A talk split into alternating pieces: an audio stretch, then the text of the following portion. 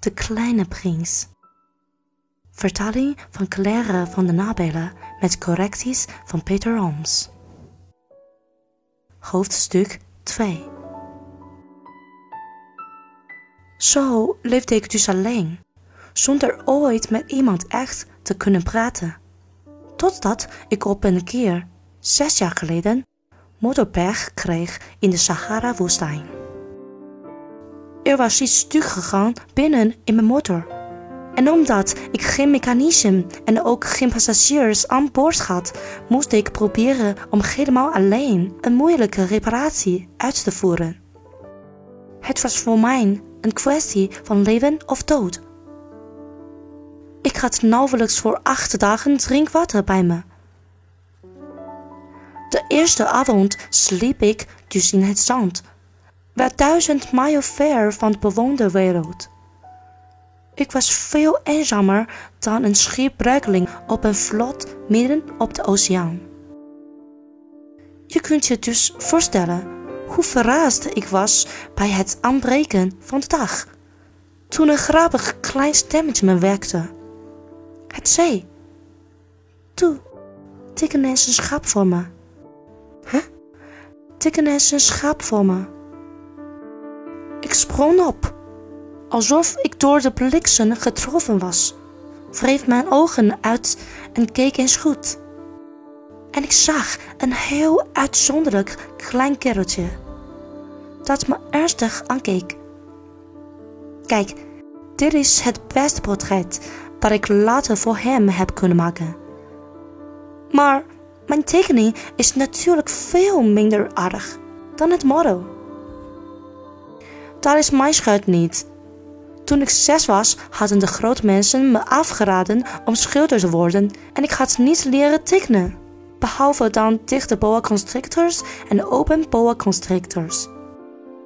Ik bekeek die verschijning dus met ogen die rond van verbazing waren. Vergeet niet dat ik duizend mijl van de bewoonde wereld was. Maar dat klein ventje zag er niet uit alsof hij verdwaald was, of doodmoe of hongerig, of dorstig of angstig. Hij had niets van een verloren kind in de woestijn, duizend mijl van de bewoonde wereld af. Toen ik eindelijk een woord kon uitbrengen, vroeg ik hem: Wat doe je hier eigenlijk? En toen herhaalde hij heel zacht, alsof het iets heel ernstigs schoot. Toe, teken eens een schaap voor me. Als het geheimzinnige al te veel indruk op ons maakt, moeten wij wel gehoorzamen. Hoe zinloos het mij ook leek, op duizend mijl van de bewoonde wereld en in doodsgevaar. Ik haalde een plaatje papier en een vulpen uit mijn zak.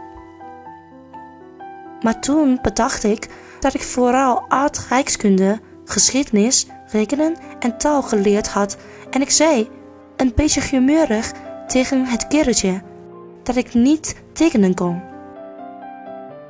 Hij antwoordde, dat doet er niet toe, teken mijn schap voor me. En omdat ik nog nooit een schap getekend had, maakte ik nog maar eens een van de twee enige tekeningen waartoe ik in staat was voor hem. De dichte boa constrictor. En stom verbaasd hoorde ik hem zeggen: Nee, nee, ik wil geen olifant in de boa. De boa constrictor is veel te gevaarlijk en een olifant neemt zoveel ruimte. Ik woon erg klein ik heb een schaap nodig. Teken nou een schaap voor me. Toen tekende ik het dan maar. Hij bekeek het aandachtig en zei: Nee, dat schaap is nu zo ziek. Maak er nog maar in. Ik tekende. Mijn vriendje lachte vriendelijk en toegeeflijk. Je ziet toch wel dat dat geen schaap is. Het is een ram. Hij heeft torens. Nog eens maakte ik mijn tekening over, maar die werd ook al geweigerd, net als die vorigen. Die is te oud. Ik wil een schaap dat lang blijft leven. Toen werd ik ongeduldig, want ik wilde gauw beginnen met mijn motor uit elkaar te halen.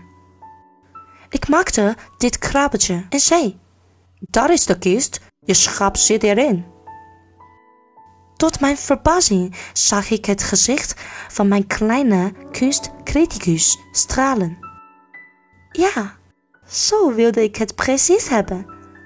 Denk je dat het schap veel gras nodig heeft? Waarom? Omdat ik maar een heel klein tunnetje heb. Dat zal best gaan. Ik heb je een heel klein schapje gegeven. Hij boog zijn hoofd over de tekening. Zo piepklein het nu ook weer niet. Huh? Er is ingeslapen. En dat was dan mijn kennismaking met de kleine prins.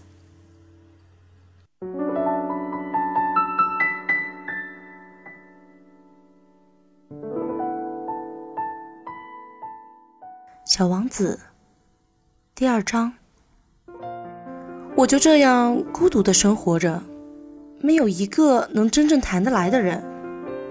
一直到六年前，在撒哈拉沙漠上发生了那次故障，我的发动机里有个东西损坏了。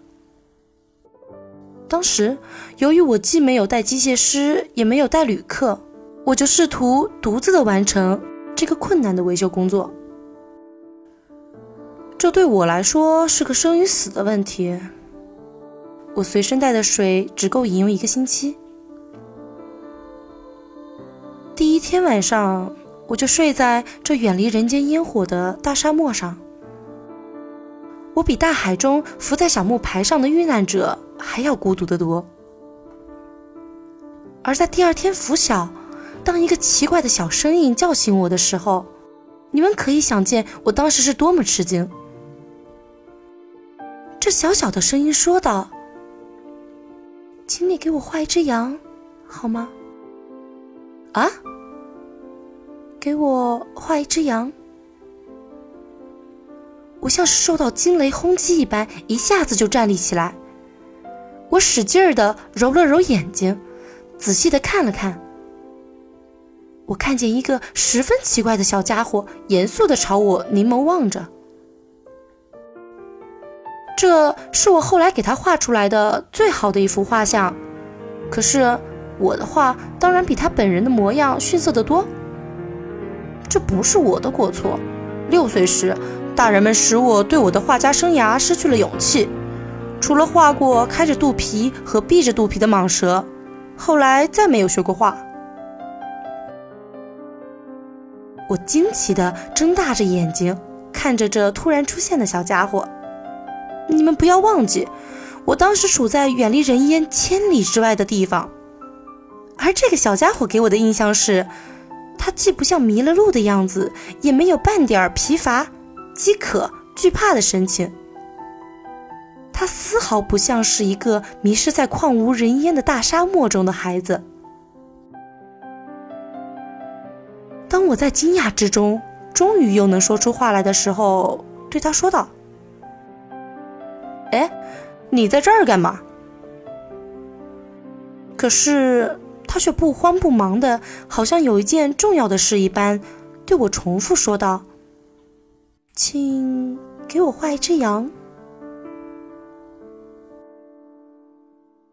当一种神秘的东西把你镇住的时候，你是不敢不听从它的支配的。在这旷无人烟的沙漠上。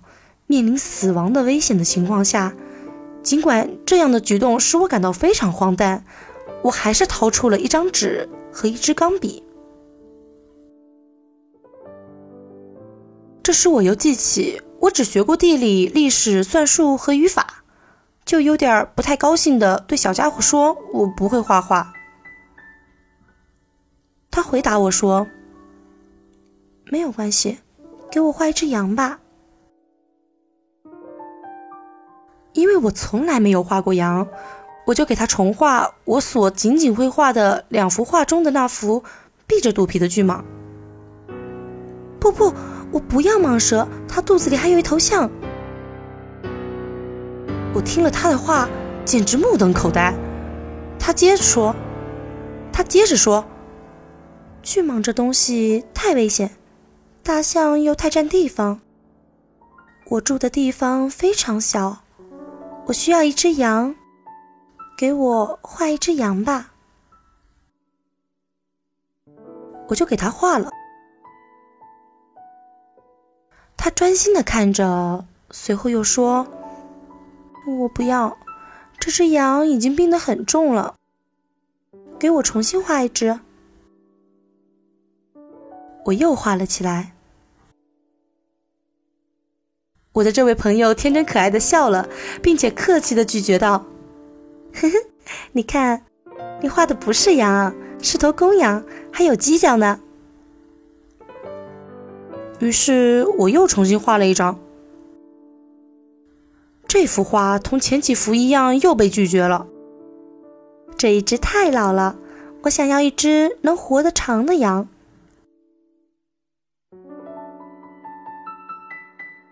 我不耐烦了，因为我急于要检修发动机，于是就草草的画了这张画，并且匆匆的对他说道：“这是一只箱子，你要的羊就在里边。”这时，我十分惊奇的看到我的这位小评判员喜笑颜开。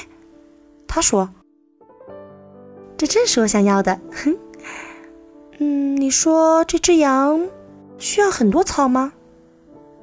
嗯，为什么问这个呢？因为我那里地方非常小。我给你画的是一只很小的小羊，地方小也够喂养它的。他把脑袋靠近这张画，并不像你说的那么小。嘿，瞧，他睡着了。就这样，我认识了小王子。第二章到此结束，感谢您的收听，欢迎关注，跟着圈圈吐泡泡电台，听圈圈练习荷兰语，和圈圈一起加油。共同进步吧。